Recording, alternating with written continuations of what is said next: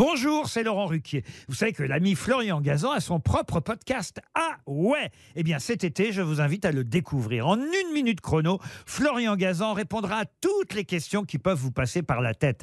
Grâce à ce podcast, vous aurez bientôt des anecdotes incroyables à partager. Mais attention de ne pas prendre la grosse tête. Salut, c'est Florian Gazan. Dans une minute, vous saurez comment une méprise a donné son nom au Canada. Ah ouais?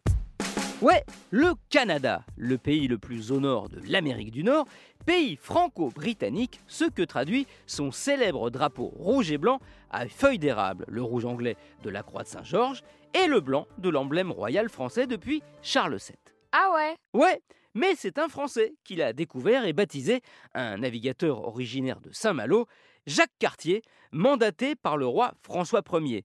C'est un peu le Christophe Colomb du Canada qu'il aborde en 1535 par le golfe du Saint-Laurent, baptisé par ses soins car on est le 10 août et que c'est le jour où l'on célèbre Laurent de Rome, saint et martyr brûlé vif en 258 après Jésus-Christ.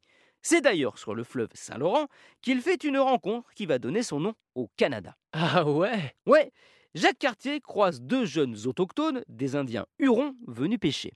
Évidemment, ils ne parlent pas la même langue.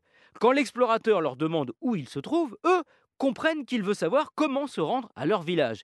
Il lui montre donc une direction en disant Kanata. Comme il fait grand vent, Cartier entend mal et pense qu'ils ont dit Canada. Nom qu'il décide de donner à ce pays qu'il vient de découvrir.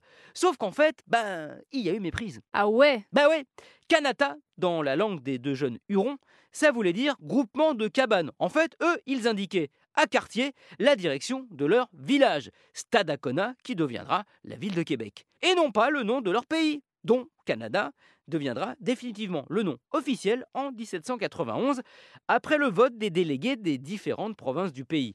Au passage, il y avait eu plein de noms proposés comme Borealia, Transatlantica, Ursalia, la terre des ours, ou Tuponia, acronyme de The United Province of North America. Au final, ils ont choisi le nom originel de Jacques Cartier, ce qui a évité à Aline Renault de se retrouver à chanter Ma cabane Tuponia. Merci d'avoir écouté cet épisode de Ah ouais, Calice de Chris. Retrouvez tous les épisodes sur l'application RTL et sur toutes les plateformes partenaires. N'hésitez pas à nous mettre plein d'étoiles et à vous abonner. A très vite, tabarnak